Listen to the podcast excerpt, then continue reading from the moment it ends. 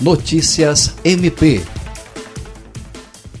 o Ministério Público do Estado do Acre, por intermédio da Promotoria de Justiça Civil de Feijó, promoveu na manhã desta quinta-feira, 16 de janeiro, uma reunião com diversos órgãos para estabelecer estratégias de combate, prevenção e proteção das crianças e adolescentes do município durante o ano de 2020. Uma das ações propostas faz parte do projeto Sentinela, que visa capacitar a comunidade escolar entre professores, diretores, pedagogos e inspetores para identificar e atuar diante de casos envolvendo violência sexual, psicológica ou física contra crianças e adolescentes. Segundo o promotor de justiça, é comum que estes profissionais tenham receio em denunciar estes casos, com medo de represálias por parte das famílias ou de grupos criminosos. O intuito é esclarecer os direitos e obrigações a que estes estabelecimentos estão sujeitos de acordo com o Estatuto da Criança e do Adolescente, sobretudo quanto à proibição da venda de álcool, cigarros e drogas, bem como a hospedagem de menores em hotéis sem a presença do responsável legal.